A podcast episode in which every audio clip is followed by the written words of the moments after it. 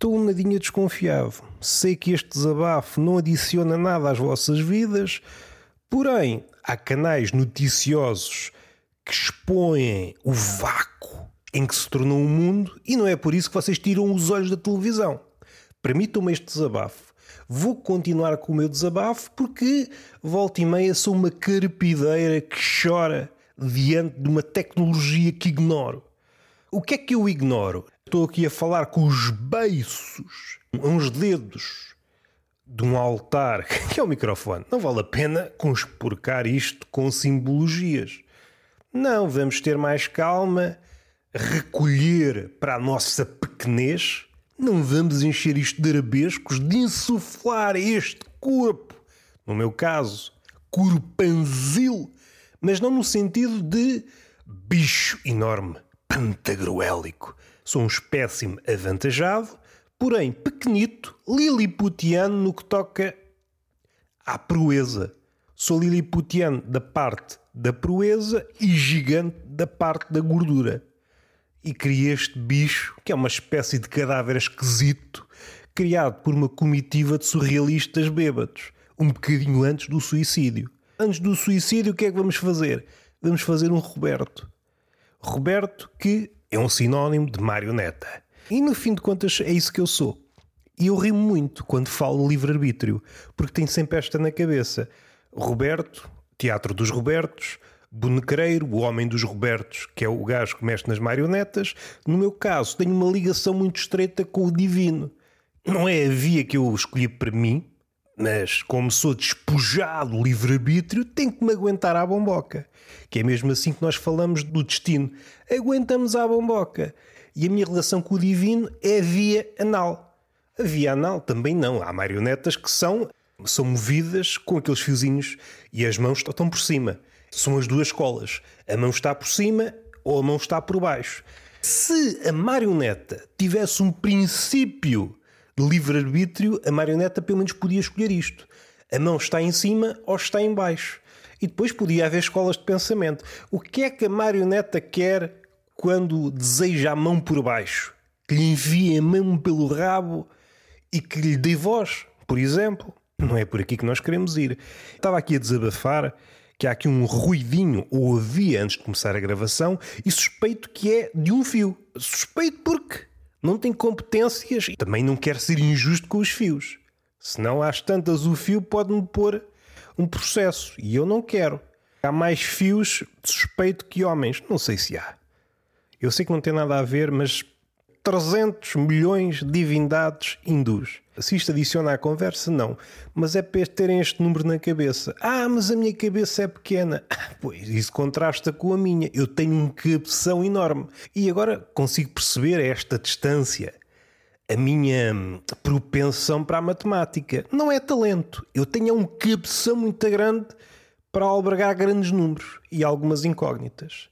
E entretanto a vida passou, a escolinha passou, os números, nem vê-los, acenava quando via meia dúzia de números tristes no talão multibanco. Olá, número.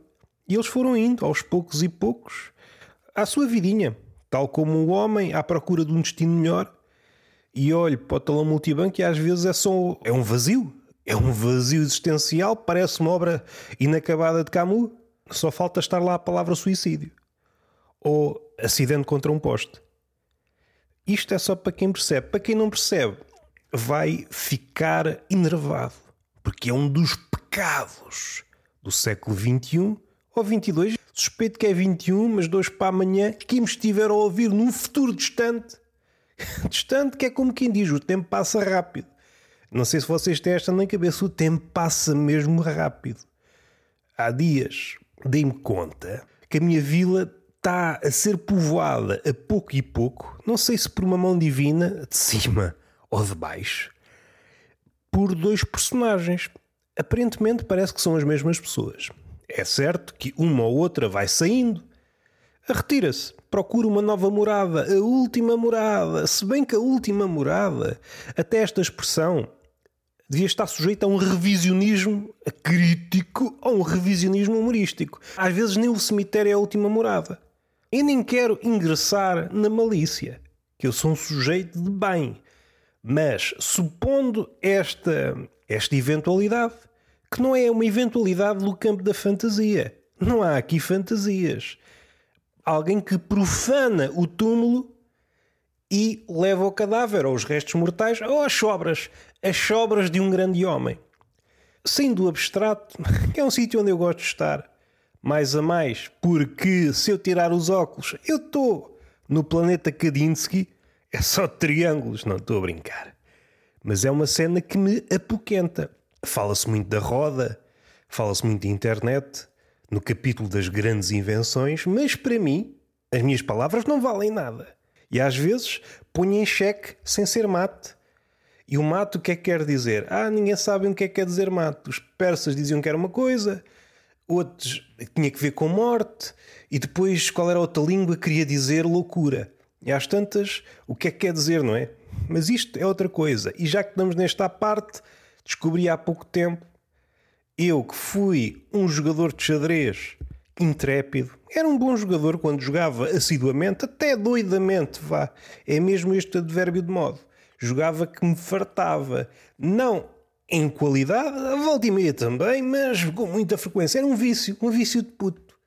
Enquanto os putos da minha idade, para vos situar, sétimo ano, sobretudo sétimo, oitavo e nono, andavam à cata de cona, ou melhor, aqueles mais, como é que eu ia dizer, aqueles mais despertos para os cheiros da carne, começavam quais perdigueiros a sentir que as aves andavam por aí e outros só pressentiam, essas imagens vinham em sonhos. Uns mais atentos, outros menos atentos, havia uma espécie de espectro de perdigueiros da cona. Uns começavam mais cedo, outros começaram mais tarde. Tem que ver com as hormonas, mas também tem que ver com o faro do perdigueiro. Ora, eu não é que estivesse distanciado destas caçadas, mas tinha outros interesses. E não é um interesse, percebo, e envergonho-me até em falar nisto, não é um interesse equiparável à cona. Era xadrez. A minha vida era xadrez. De manhã à noite era xadrez. Aproveitava todos os intervalos da escola para jogar xadrez. Era xadrez, xadrez, xadrez. Joguei muitos torneios, fiquei bem colocado e só não fiquei mais porque às vezes ficava nervosinho. Mas tive boas qualificações, um putinho a jogar com malta de 12 ano e pessoas com barba feita e ganhava. Um homem capaz. Se tivesse continuado, até podia ter sido Ulisses, que é como quem diz ninguém mas gostava muito, ainda volta e meia gosto, mas evito enverdar por essa vida porque não quero regressar ao vício. Isto tem sketches, é, o homem que caiu no vício do xadrez. Isto para quê? Mais uma vez um preâmbulo, e eu estou farto de preâmbulos, mas também me dão um gozo desmedido porque fazem com que eu pontue a cena com uma espécie de aula de entrada. E o aula de entrada ainda que não seja realmente a cena, também pode ser mobilado. E esse ato de expor as coisas antes da cena principal também me agrada. Um pouco em jeito de homenagem ao grande romance de Lawrence Stern, Tristram Shandy. Este adiar sucessivamente contar de uma história. Se for feito com mestria, não estou pá, aí virado, longe de mim, só que me faltava dizer que consigo fazê-lo competentemente, longe de mim. Longe de mim, não, que os problemas estão comigo, por isso não estou longe de mim, estou bem perto de mim. Há partes, dentro de há partes, se estivesse notas de rodapé, seria uma página de um romance de David Foster Wallace.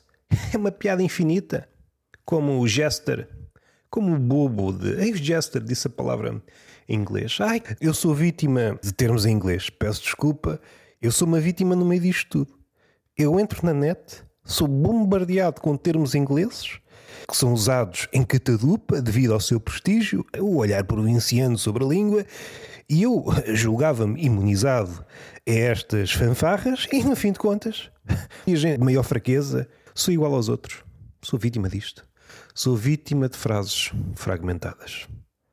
Mas voltando ao xadrez e àquilo que podíamos dizer surpresa, então não é que, apesar de tudo, ter jogado xadrez, de ter lido, para não tornar isto demasiado exaustivo, ter lido a novela de xadrez do Zweig e lido muita coisa do Nabokov.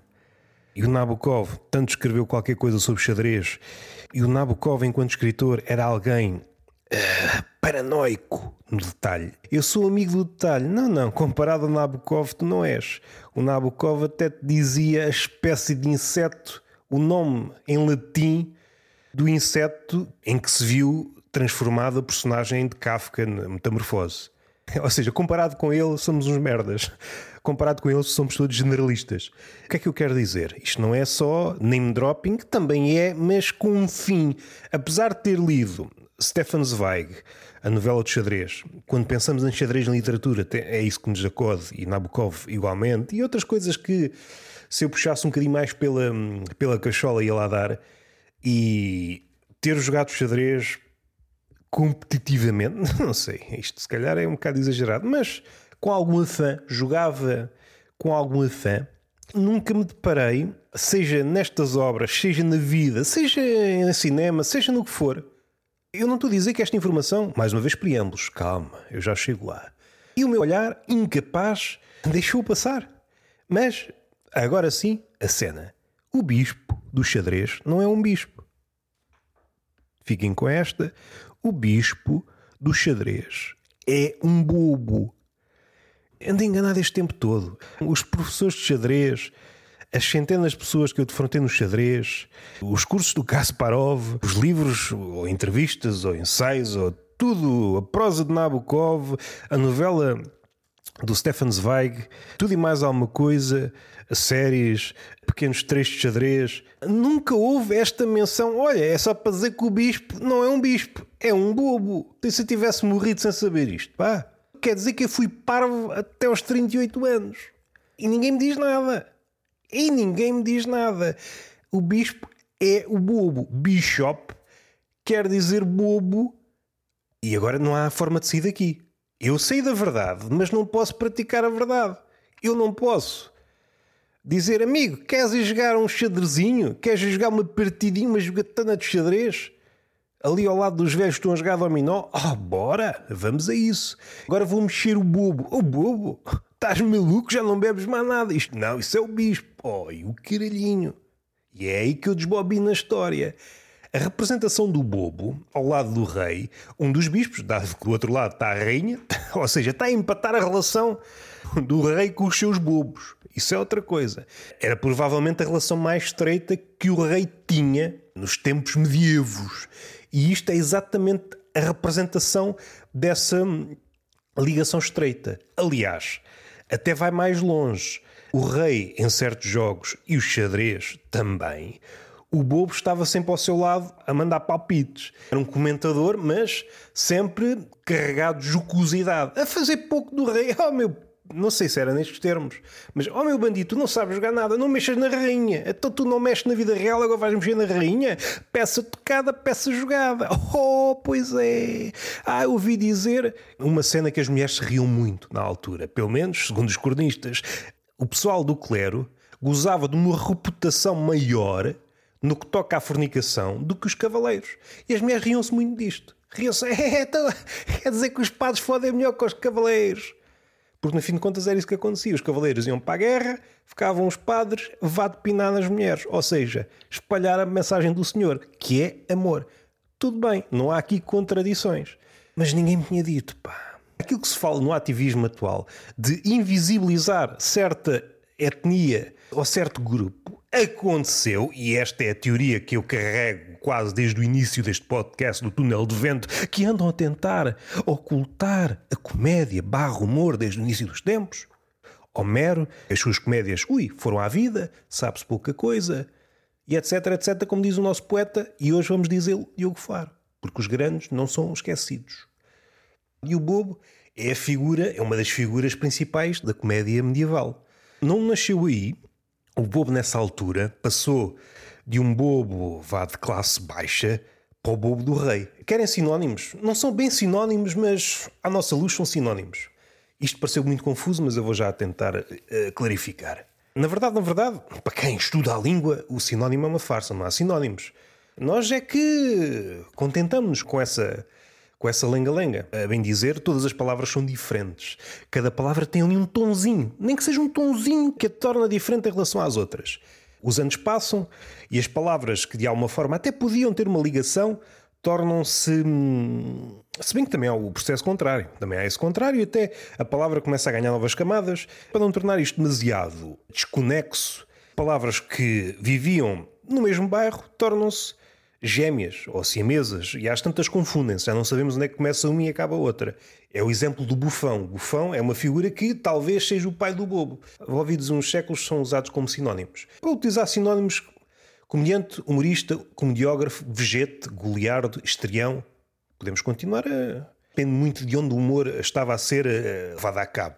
Ou era num mosteiro, mesmo em estruturas que, à nossa luz, parecem não ter as portas abertas para o riso, houve sempre eh, detratores em cada uma das estruturas, seja no mosteiro, seja na igreja.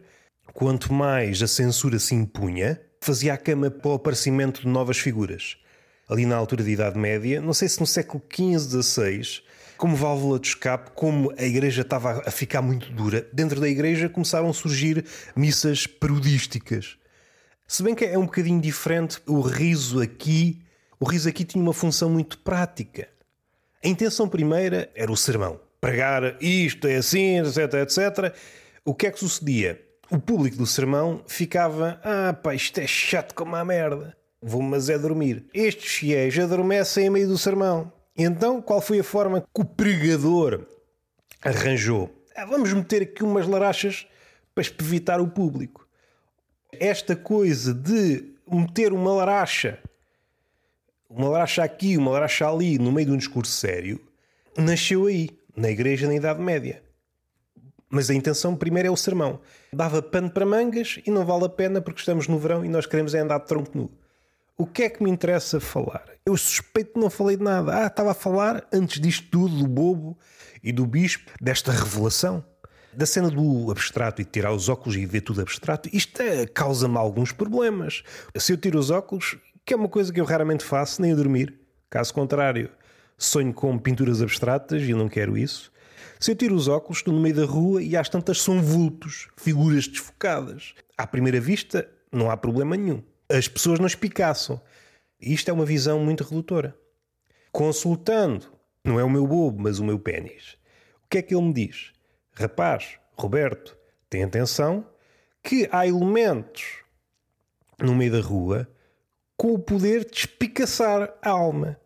Se tu estás sem óculos, estás desprovido de visão de falcão, no fim de contas, a visão que é que é? A forma de nos aproximarmos de tetas e rabos. Caso contrário, não havia necessidade de ter uh, olhos. Se caminharmos para um mundo em que deixa de haver tetas e deixa de haver cus. Que mundo é este? Isto é um mundo pós-apocalíptico. Nem a Bíblia pensou nisto. Então o homem faz como Édipo, depende das, das versões, mas arranca os olhos ou cega-se ele próprio, porque não vale a pena, que quer lá saber dos olhos, quer lá saber dos olhos. Eu estou numa posição intermédia, eu vejo o mundo a fugir-me, a ficar cada vez mais chocado. E eu tiro os olhos, tiro os olhos não, tiro os olhos não, porque eu não fodi a jocasta. Eu não fodi a Jocasta, não há razão nenhuma para foder os olhos como o Édipo. Que é uma frase que eu nunca pensei dizer neste episódio. Não fodi a Jocasta. A senhora, pronto, lá com o pédis do filho e enforcou-se. Isso já vem nos livros, Ganda Sófocles. Não queremos falar de tragédias, já temos o um mundo. No mundo abstrato, mundo dos vultos. Eu tiro os óculos e às tantas parece que estou no Twitter. Volta e meia, há uma cascata de fotos desfocadas. Longe de mim, longe de mim estar a proibir, porque eu não tenho carteira de fiscal, eu não me oponho. Quero é estar quietinho em casa e já me dói a mão que eu estou a segurar o microfone. Não tenho força para segurar o microfone. E é por isso que eu às vezes desisto a meio das punhetas. Já me dói o pulso. Fica assim, amanhã bate o resto. Isto foi uma piada, não? Foi apenas um desabafo, porque a vida às vezes também tem de ser em torno de factos. Não, não é por aí que nós queremos ir. Não é por aí que nós queremos ir. Ao ver essa cascata de figuras desfocadas no Twitter, todas elas promover uma espécie de serviço, não sei se a palavra é mais adequada, mas tente-se aguentar com isto. Não arranjo melhor agora. teria de pensar e isso está-me vedado. Todas elas a promover um serviço semelhante, semelhante ao mesmo, o OnlyFans. Um serviço do género, às vezes é OnlyFans, outras vezes não é, mas sítio onde posso mostrar fotos e vídeos onde eu pratico o coito. Nada a dizer. Nada a dizer por um lado, mas também tenho coisas a dizer por outro. Quer-me parecer que hoje em dia eu sou das poucas pessoas a viver em Portugal que bate punhetas de graça. Que se todas as pessoas, muito mais mulheres, conseguem monetizar as ancas, todas elas a fazer boa vida disto, é certo que não estão confinadas ao nosso território. O punheteador não tem pátria está em todo o lado. É tipo o português. Deu a volta o raciocínio. Há quem bata punhetas no estrangeiro. E até suspeito, alguém que tem posses está à procura, não do grande amor, da melhor punheta. Tem posses, tem tempo. Olha, vou à procura da melhor punheta. Vou correr um olifante, toma lá 10 euros. Hum, gostei, mas ainda não é esta. São uma inspiração. Alguém que procura um melhor. tem sempre o meu elogio. Hoje em dia está toda a gente a aderir a essas coisas, a aderir enquanto artista do corpo e enquanto fruidor dessas fotos e desses vídeos. Eu sinto-me isolado, eu sinto-me um estrangeiro e não quero ir a tribunal, como o personagem de Camus. Então, mas você é o único gajo que não vê mamas pagas e peste, você é um bandalho. O meu ordenado não dá para a punheta. Eu sei que é um tema que nada tem que ver com a punheta, mas eu acho que vou ter de deixar de ser lentejano. O pão está a aumentar muito. Vou adotar outro sotaque. Vou adotar o sotaque alfacinha. Os alfacinhas não sabem comer pão, comem qualquer merda. São menos criteriosos no que toca ao pão do que pombos. O pombo come qualquer coisa e o Lisboeta é igual ao, ao pior.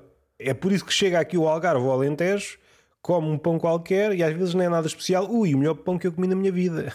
tu não sabes apreciar pão.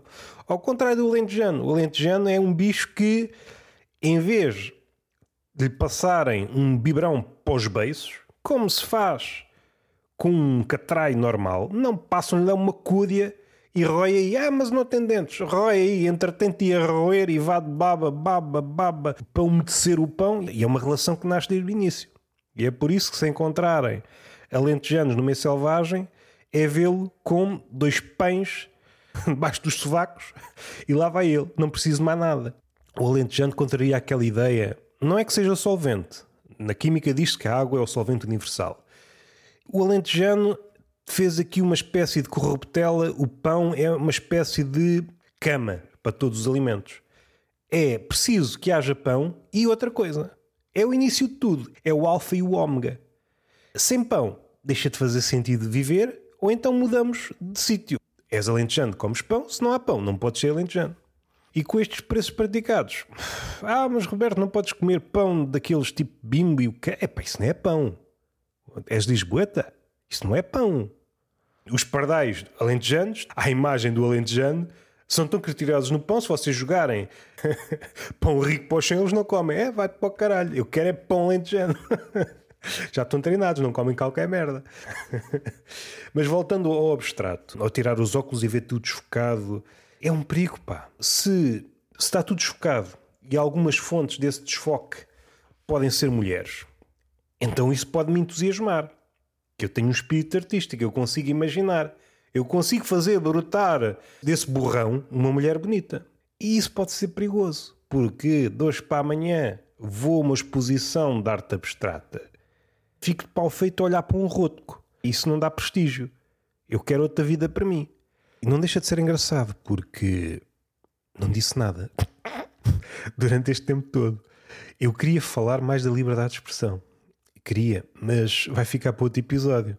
Porque a liberdade de expressão também é isto. Se posta por extenso, é isto que eu acabei de fazer. É preciso defendê-la, ou pelo menos pensar aqui um bocadinho. E para pensar nas coisas é preciso regressar ao início. E o início não tem coordenadas fixas. E por isso temos que ir à polpa delas. Perceber as sensibilidades em relação ao riso, perceber o, o que é que motiva o quê, fazer as perguntas certas, mas quem é que lucra com isto? Isso tudo não passa de facto de mais uma doença do eu. Estou em crer que muitas das, das doenças modernas, e a doença aqui, não sei se é um termo, olha, já foi. Já foi relativamente à comédia. Porque a comédia tem este lado, como é incapturável, é sempre uma coisa e o seu avesso. Volta e meia, causa muito atrito. E, e como nós vivemos numa sociedade que está a pôr o atrito para debaixo do tapete, a comédia, enquanto farol, a comédia enquanto farol da incongruência, é mal vista, pá. Se é a palavra que nos une e começamos a desembaraçar-nos das palavras, não sei, vamos ficar no silêncio e às tantas tornamos-nos todos mimos. E isso ofende. Não tenho palavras para expressar o quão magoado estou. Não tenho discurso de vítima. Pinta a cara de todas as cores e lá vou eu. Mas não é por aí que nós queremos ir. O sensor, volta e meia, aparece na história. Só que este sensor atual é um sensor do tipo lunático, que nem tem ou nunca teve sequer uma ligação com a palavra. Ou seja, arrisca coisas à desgarrada. Se nos distanciarmos, este é sempre o lado da comédia, de toda a arte, mas da comédia sobretudo. É sempre este passo atrás. É preciso encontrar a distância certa para vermos o quadro.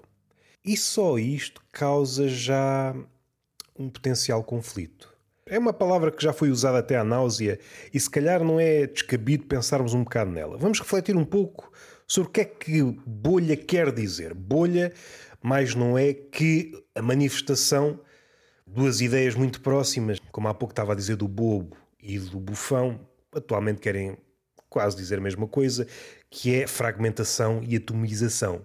Uma conclusão lógica.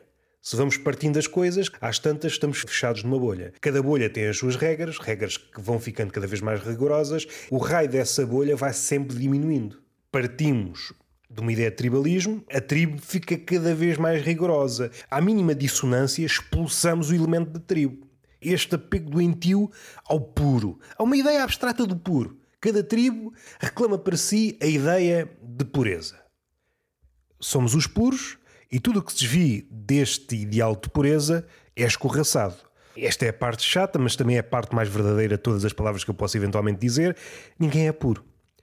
E então, volta e meia, aqueles menos contorcionistas ou aqueles menos dotados no capítulo da mentira são descobertos, escorraçados. O raio da bolha vai diminuindo, diminuindo, diminuindo. Isso vê-se em todos os grupos. Ativistas, há literatura desde de há uns 15 anos esta parte hum, começou-se a pensar nisto e agora estamos já no, na fase final do cataclismo. Não é por aí que nós queremos ir. Vamos atentar na bolha, a bolha vai diminuindo, porque os elementos da bolha vão sendo escorraçados, diminuindo, diminuindo, diminuindo, e vamos chegar a um ponto, não sei se teórico, é, se é só esperar que as leis da bolha fiquem cada vez mais apertadas. Isto tem um lado cómico porque é o princípio da, da representatividade. Nunca estão representados na sua totalidade. A entrada da bolha é muito difícil, para não dizer impossível. E depois aqueles que estão, no fim de contas, somos trabalhadores precários da bolha em que nos inserimos. Entretanto, surge uma nova medida, um novo critério, não tens este critério, és escorraçado da bolha e depois ficas um habitante que vive nos meandros das bolhas, ou então tentas entrar numa bolha em que os requisitos ainda não estão lá em cima ficas na tua bolha porque aí eh, consegues eh, fruir dessa hum, segurança fictícia. Todas as bolhas estão nesse sentido. Eu não sei se tem que ver com a segunda lei da entropia. A bolha vai diminuindo, o número de elementos vai diminuindo, o critério de pureza está a ser conseguido. No fim de contas, o que se pratica em cada bolha é uma espécie de destilação fracionada. Pretende-se chegar àquela. Na cabeça destes acólitos da pureza, eles julgam conseguir alcançar a pureza absoluta, os 100%. Há aqui este lado impuro. Há este lado impuro, não sei se é 1%, 2%, 3%, 0,01%. Esta impureza é que faz comichão. É isso que faz com que eh, elementos sejam escorraçados. Começa a ser com uma percentagem elevada. Ah, tu tens 10% de impureza. Não queremos a pureza absoluta é uma assíntota. E nem sequer é desejável. Nem sequer é desejável. Aquilo que acontece muitas vezes, já tenho sentido umas comichões quando vejo comentadores a babar-se à volta de séries de ficção científica. Há sempre qualquer coisa que falha. Aquilo que une todas essas séries é chegarmos a esta, esta conclusão de que, ao tentarmos imitar o humano, há sempre qualquer coisa que falha. Há sempre qualquer coisa, e é uma coisa mínima, mas foge-nos sempre. E esta coisa pode ser da ordem do erro. Este lado do erro. E que não deixa de ser engraçado e não deixa de ser desesperante para os imperadores da eficácia. O lado humano está muito mais para o lado do erro. E ao escorraçarmos o erro, Ao mesmo tempo que alardeamos o humanismo, estamos a fazer exatamente o contrário, porque o ser humano está mais do lado do erro. Do lado da eficácia estão as máquinas. É preciso dar um passinho atrás e ver o absurdo de toda esta situação. Mas continuamos na bolha. A bolha continua a diminuir. Há certamente alguém que se leva a papa daquela bolha. Isto é assim e assado, e há meia dúzia de elementos em delírio. Estamos quase a alcançar a verdade. Até que está apenas um elemento na bolha. Todos foram escorraçados porque aquele sumo pontífice da bolha, no fim de contas, o que ele estava a promover era o seu reflexo. Como não há mais ninguém como ele, então foram todos escorraçados. Este é o destino último da bolha, de todas as bolhas. É o eu. Não há mais ninguém no mundo que preencha os requisitos para ser igual a mim, então têm de ser escorraçados. Mais uma vez aquela palavra que há pouco disse, a atomização. É chegamos ao átomo.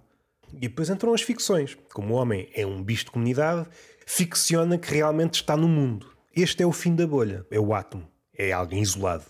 E se atentarmos como começou, partidários da inclusão, chega ao eu. Esta ideia do eu, agora que chegamos ao fim da bolha, às tantas é só um mal-estar do eu. Eu não gosto da comédia porque contradiz o meu eu, o discurso sobre mim próprio. E é um discurso fantasioso porque não está em contacto com os outros discursos. Porque a verdade a ser alcançada é sempre uma constelação de discursos. Qual é a palavra que os idos usam? Maia. É mas, um véu. É aquilo que chega ao Ocidente como ah, o véu atrás do qual está a verdade. É esse véu no hinduísmo chama-se Maia. Essa verdade, supondo que pode ser alcançada só muito momentaneamente, resulta de um cruzamento de vários pontos de vista. Ou seja, o eu, se isolado, é cego para a verdade. É mais um tipo de cegueira. O eu, no fim de contas, é apenas o portador máximo da cegueira. E há uma frase, para terminar o podcast, disse que não ia falar sobre limites do humor, andei aqui a vaguear por temas mais abrangentes. Como eu disse, é preciso regressar ao início, é preciso ter um, uma imagem do panorama geral. E depois, qualquer dia, adentramos, tipo falcão desvairado, como dizia o Shakespeare em relação à comédia. Uma expressão prima desta aquela frase de Nietzsche: não há factos, apenas interpretações. Esta frase de Nietzsche, como eu já disse algumas vezes, acorde-me à memória quase todos os dias. É daquelas frases que, que nos ajudam a perceber hum, a pulsação do nosso século. Mas há outra, dos americanos, que é uma gente menos, menos alemã no que toca à filosofia, mas também nos ajuda. Temos direito às nossas opiniões, mas não temos direito aos nossos factos. Para fechar isto, Há aqui um mal-estar, uma nova vaga de jornalistas. A primeira pessoa a ver isto foi o Javier Maria, que notou isso em algumas crónicas. O jornalista já, já não fica na sala de neutralidade. Supondo que isso é possível, o Herbert Weller tinha algumas dúvidas, eu também tenho, já não ambiciona a neutralidade. O jornalista atual pontua as notícias com um comentário é pernicioso até dizer chega. Começou o jornalismo de TV, no último ano começo, talvez tinha chegado antes, mas agora começo a ver com uma certa recorrência no jornal escrito. No episódio anterior, ou há dois, está a falar daquilo que me afasta do jornalismo atual. Colamos todas estas coisas que estão a acontecer no jornal escrito, ficamos a pensar: epá, o que é que é isto? Não conseguir dizer nada, não conseguir dizê-lo com humor, porque o humor é sempre qualquer coisa.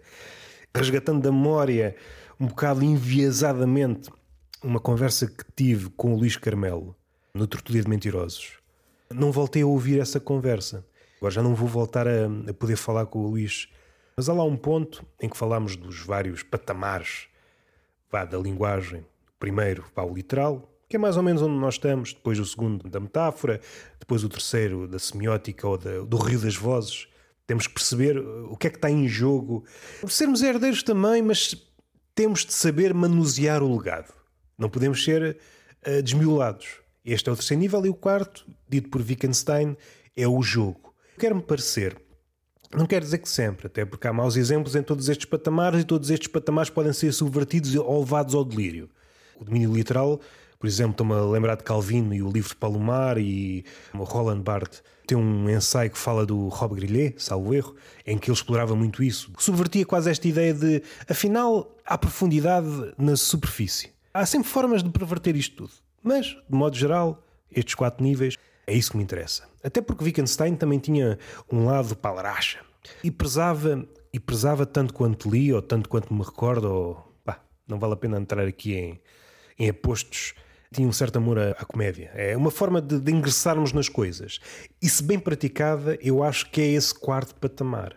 Se passamos o domínio literal, passamos o, o regime da metáfora, que é outra forma de ver as coisas, é uma outra forma de transporte. Passamos o rio das vozes. E agora estamos no, no jogo. No jogo. E só podemos jogar o jogo do humor, ou outros jogos. Não estou a dizer que o humor é o único porta-estandarte deste quarto nível, o último nível da linguagem. Mas só podemos jogar se não formos crentes. Ou pelo menos pormos em causa a nossa crença. Se formos dogmáticos, epá, a coisa está mal parada. É? Acho que estamos falados, havia muito mais para dizer. Para dizer a verdade, não sei o que é que disse. Beijinho na boca, palmada pedagógica numa das. Pode ser das nádegas. Ah, vocês não ouvem até aqui mas é com amor. O amor faz falta ao mundo e também faz falta às nádegas. Até porque as nádegas, tanto quanto sabemos, só vivem no mundo. Não há nádegas no, no universo. Se eu acredito nesta ideia, não. Certamente haverá nádegas no cosmos. O cosmos é muito grande para não haver nádegas noutros sítios. E é isto que motiva a NASA a procura de nádegas fora do nosso sistema solar. Até à próxima.